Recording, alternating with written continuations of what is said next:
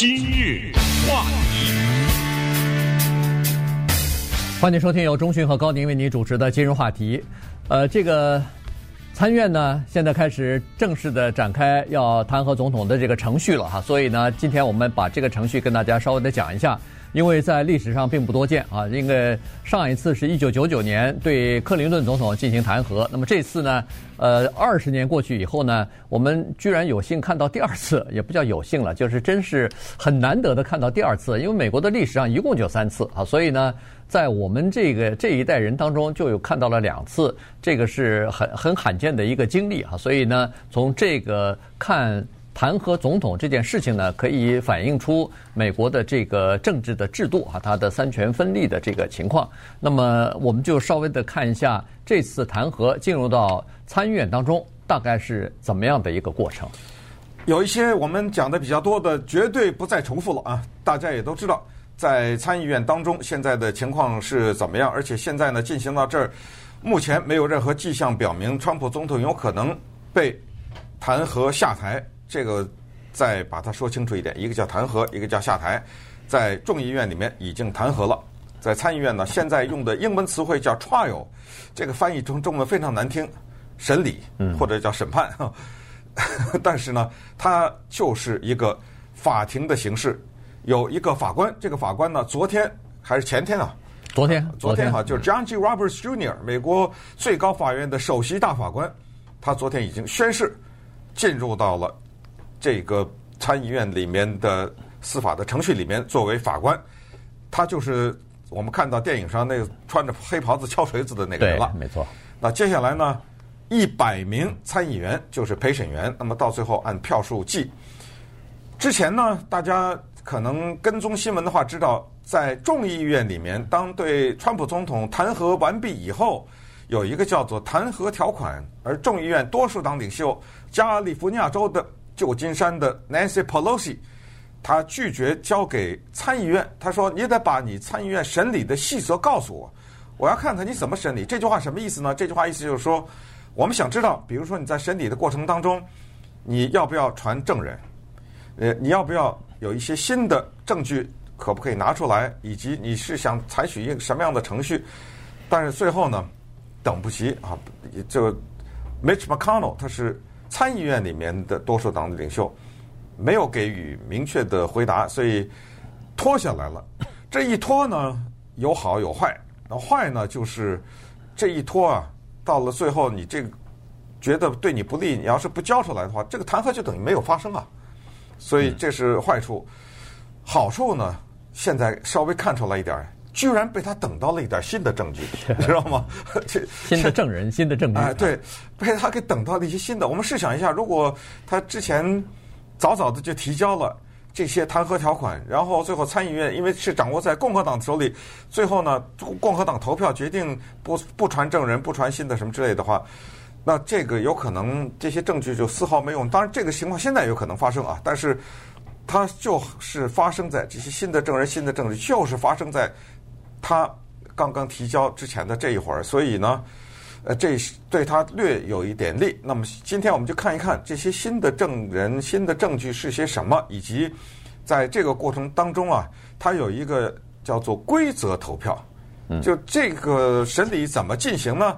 咱们先就这个事情投票。先不要说川普总统有没有犯罪，要不要他下台，先投这个票。这个票就是要不要呃。听这些证人的证词，要不要国家安全顾问 John Bolton 出来作证？川普总统身边的一些人，包括他的新闻发言人等等，先投这个。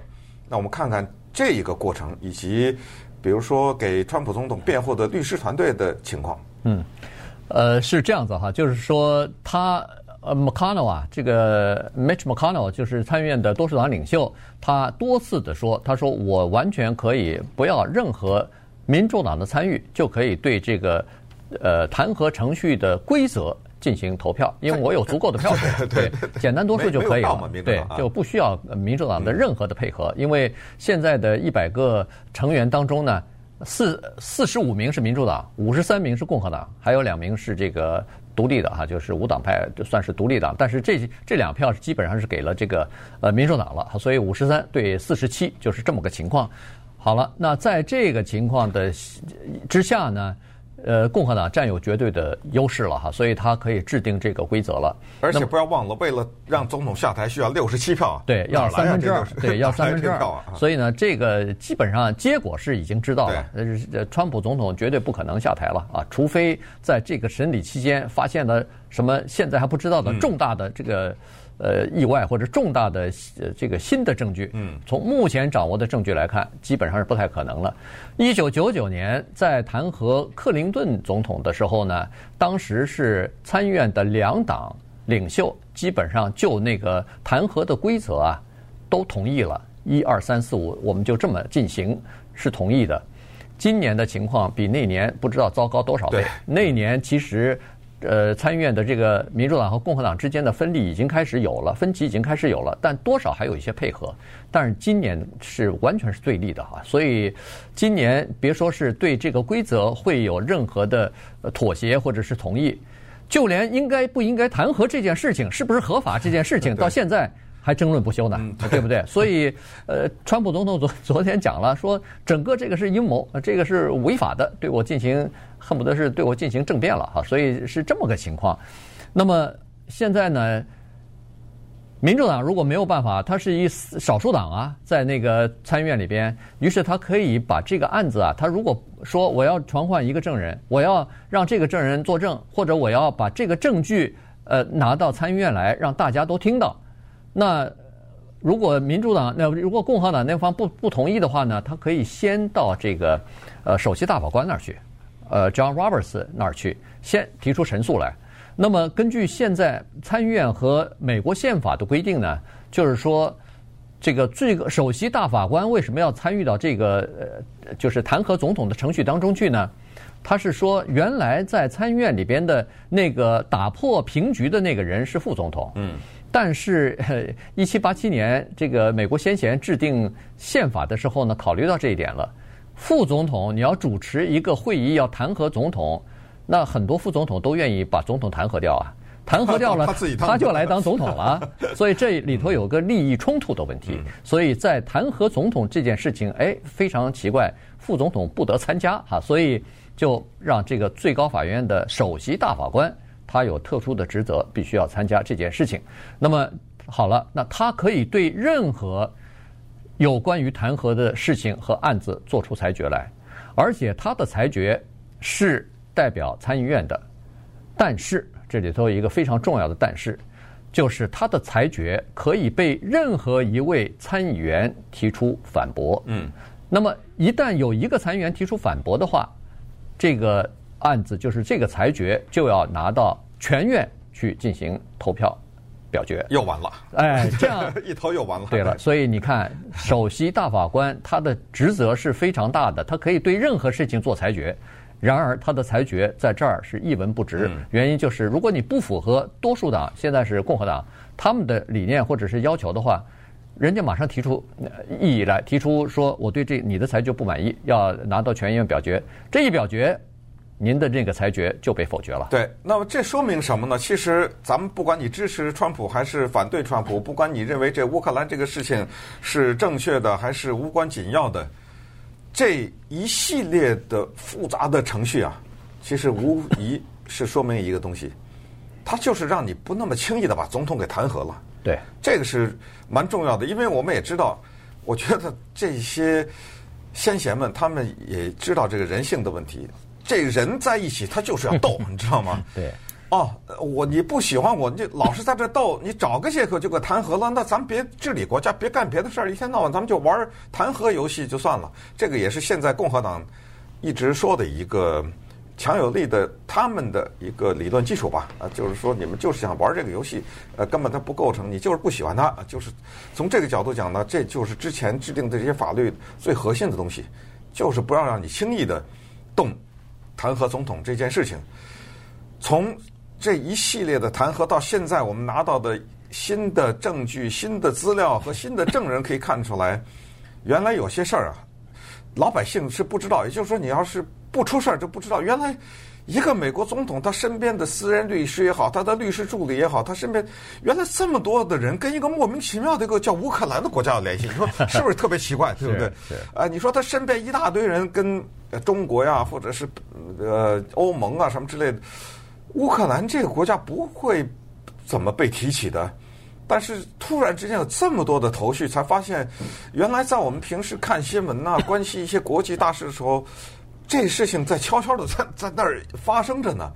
这么多人一会儿跑到维也纳去了，当时跑到维也纳也是搞这个乌克兰的事情，一会儿就直接跑到乌克兰去了，一会儿找他下面的这个部长，找他上面的这个呃负责人，一会儿联系这个事儿，一会儿联系这个在酒店里留这个言，留那个言，发这个 email，发这个手机短信，全都是跟乌克兰这个国家有点关系。后来才知道啊，这是这么一个 Burisma 这么一个天然气石油公司，那儿一个。原来是过去的副总统的儿子都在 都在那，呃，这一大堆乱七八糟的这个头绪。好，那么稍待会儿呢，呃，我们就看看啊，呃，就是说，呃，现在这里面呢有一个政府的机构叫 GAO 啊，这政府的机构呢就是叫做呃，算是我们可以翻成叫做责任办啊，翻译成中文的 责任办公室。他在突然这个时候抛出来了一个炸弹，他抛完这个炸弹呢，在之前呢。呃，有一个叫做 Life Parnas 的一个人，谁呀？这是知道吗？他扔了一颗炸弹下去。他是朱利安尼的，又是一个助理。然后之后呢，又发现了一些便条啊等等。所有的这些证据对整个弹劾程序有什么影响？今日话题，欢迎继续收听由钟迅和高宁为您主持的今日话题。今天跟大家讲的是，现在参院来开始正式展开了这个弹劾程序了哈，所以呃规则呃制定完了以后呢，就要最后就要决定哪个证人可以来作证，哪个证据可以在这个参议院里边呢可以让大家看到哈，所以这个是呃双方之间争夺的比较厉害的。民主党当然是希望越来越多的新的证人和新的证据可以呈现出来，这样的话他们机会就大一点哈，但是。呃，共和党可能就不太愿意，需要阻止这些。那么刚才说过了，五十三票对四十七票，那你怎么说他都可以不允许啊？哎，这里头还有点小的呃问题啊，就是说，问题大了，我觉得。哎，对，这问题就在于说，在允许哪个证人、新的证人出来作证，以及哪些证据可以呈现的这个问题上呢？共和党人他那个五十三个人并不是一心一意的，这里边可能有五位呃这个共和党参议员啊，在这个问题上有不同的看法，他们有可能会同意，当然不一定全部同意，但是同意某一位证人出来作证，或者某一个证据可以呈现出来。那这样的话，民主党四十七，只要再有三个人加入到他们这儿来。那不就有就有希望了吗？对，同时这里面有政治代价啊。所谓的政治代价，就是说，如果媒体他是不在乎啊，对不对？他哗哗的给你报道这些人，如果有很强有力的证人的话，然后最后参议院共和党最后投票说不行，我就是不听的话，那么这个里面有叫包庇总统之嫌。嗯，呃，你这种包庇行为，那对你以后在竞选连任的时候就非常不利。为什么？因为如果有太明显的包庇的话呢，那么将来不光是参议院现在在民主党手里，下次再一选的时候，呃，就是众议院了。嗯，那参议院也被民主拿拿去怎么办？这个就呃非常的麻烦，所以特别的微妙这个事情。你认为对总统弹劾不合理，你讲出一番道理来，但是呢，你不能摆出一个阻拦的姿态。因为这已经进入到一个所所谓审理的阶段了嘛，嗯，呃，所以这个里面呢有这个问题。那我们看看现在的情况啊，刚才说的那个 Government Accountability Office 这个 GAO 啊，翻译成中文可以叫做责任办，就是政府责任办公室。注意，这个是一个独立的机构，它不属于共和党和民主党，所以它独立的这个机构昨天它发表了一个声明，那他就是说呢，把乌克兰军事援助的那四亿美元扣住。这个是政府下面又有一个部门叫 OMB，这是叫做拨款或者预算，反正就是这么一个委员会吧。嗯，他们严重的违背了政府的相关的法令。那这个政府的拨款的这个机构是哪里管的呢？是总统管的。所以昨天的这一个报告啊，就对总统有点不利。那就是说，现在我有这么一个独立的机构，认为你扣住这四亿美元不给，这是违法违法了。那那个机构说我没不给啊，是上面让我们不给的。记住，假如啊是是这个情况的话，那么这个证据可不可以用？那上面是谁告诉你们的？一层一层往上问，谁说的要扣住？首先，他有一个东西就已经把它给建立在一个基本的点上，就是说扣是扣了，对不对？呃，现在现在呃，共和党想证明的是没扣，呃，他现在说的已经是扣了这个吧。然后呢，就是刚才说的那个叫做列夫巴纳斯的人 呃，巴纳斯，这个是一个乌克兰人，但是他当年呢。出生的时候，乌克兰还是前苏联的一部分，所以普遍的认为他是一个前苏联人。后来呢，三岁的时候跟着家人到了美国，他成了总统的私人律师朱利安尼的一个特别助理。这个人非常有钱啊，他还给总统竞选的时候还捐过款呢。所以他呢，莫名其妙接受 MSNBC 这么一个平台访问的时候，一个女主持人就 Rich Maddow，大家也都知道，是川普非常恨的一个人。他在接受这个女主持人访问的时候，兜了一大堆东西，就是说啊，川普啊什么都知道，这什么乌克兰的这扣了钱了，让用扣用这个军援来换取乌克兰对拜登儿子的调查呀等等，他居然全知道。他说我有证据，当时我在维也纳还是在哪儿酒店里面，我跟朱丹妮通电话的时候，我记了一些笔记。你说这些人都留着呢，你知道吗？他这当时就很有心，他把他手写的这些便条。全给公布出来了。那当时朱利安尼跟他说的什么？他说的什么？记录下来，然后先找什么，后找，然后又说对美国驻乌克兰大使的一些嗯跟踪啊，什么呃破坏啊，等等等。因为川普不喜欢那个女大使嘛，对不对？所有的这些又兜出来了。那么这个人可信不可信？那这个还有一个呢，这个人是一个很大一张牌，现在不知道他葫芦里卖的什么药。他叫 John Bolton，对，他是川普总统的前。国家安全顾问，他尽管离开了这个职务，现在有点争议。川普那背后的大家都知道他被开掉了啊，但是呢，他等于就说是退休吧，还是怎么着？反正呃，给他留点面子，还是说现在他自己自己辞职了？对，现在就反正就有两种说法吧。其实哪有什么自己辞职啊？对，干得好好的，对不对？对。他突然之间呢，在。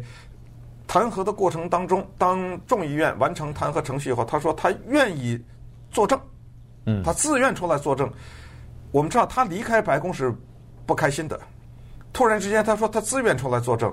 假如我们这说啊，假如众议参议院说可以，然后他来了以后，咱不知道他要说什么呀？他万一说出来说这个就是川普指使的或者什么的。那可就我只能说麻烦大了，嗯，这麻烦就不是一般的了。而从从目前状况来看，他如果出来作证的话，一定是对川普有不利的啊。原因就是他在外交政策方面呢，呃，当然主要是什么伊朗的政策和北韩的政策跟川普总统有所抵抵触，但是他是个特别鹰派的人，对，但是他在这个乌克兰的问题上呢是，呃，据媒体报道是多次反对的，就是不应该这么做，不应该。让俄呃这个乌克兰的总统去调查你的政治对手的儿子或者是你的政治对手，然后用那个军援的方式来作为杠杆哈，他说这个做法是不对的，所以他这个立场呢是别人知道的，这就是为什么民主党千方百计的想要让他出来作证。如果民主党说有只能有一次机会，有一个证人出来作证的话。那民主党要的那个证人就是他，对，就是 John Bolton 啊，所以对，因为呃，民主党认为说他出来的这个杀伤力会比较大，因为他的职位也比较高，他就是总统的国家安全顾问嘛，所以呢，呃，他说出话来可能就比较比较有点这个有点分量吧，至少是这么说。另外一个是个商人啊，另外一个那个商人的说的话，反正至少从可信度方面不如他。这个人讲讲话，哦，这差的可是太大了，对，这是不不不可以同日而语的。心腹啊，这川普的心腹啊，对不对？那个 John Bolton，那这是没错，贴心的人，那是什么国家政策不？尤其是外交政策，什什么不得经过他呀？对不对？对对。所以呢，现在的问题就呃就卡在这儿了哈。那当然，呃，历史上呢是这样子。我今天早晨一看报纸呢，突然发现川普总统的律师团队里边又增加了一个人，Kenneth Barr。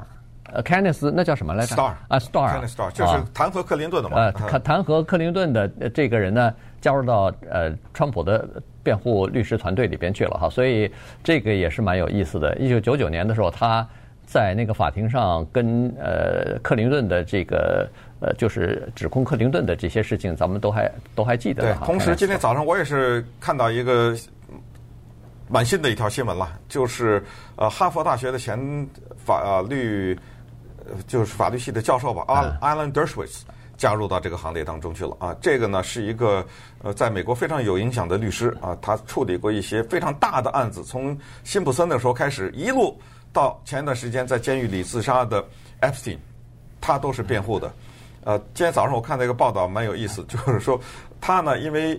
一直为一些啊所谓的我们认为是罪大恶极的人辩护啊，他专门是为一些呃老百姓吧，就是至少是民意当中非常不喜欢的人辩护，所以他曾经说过这么一段话，这是在这儿也给大家分享一下，因为我知道我们这儿有很多人呢是自己的孩子啊，都是去做律师啊，或者是从事律师这行业。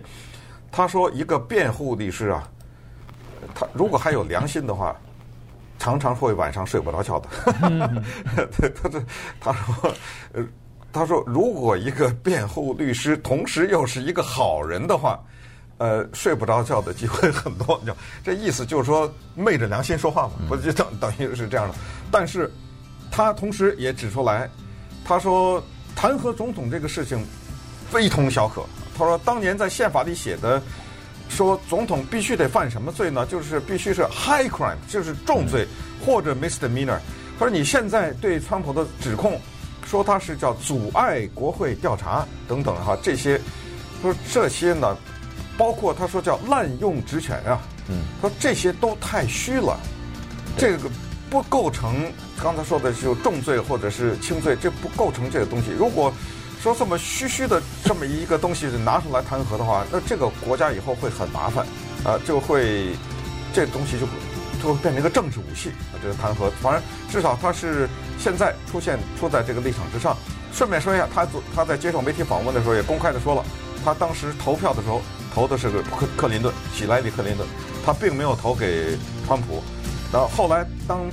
他的朋友都是知名的人士了啊，知道他现在要出来给川普总统辩护的话，他也开玩笑，他说他不再被邀请去任何的酒会 和和和任何的聚会，呃，他的朋友现在都已经开始把他呃孤立起来了。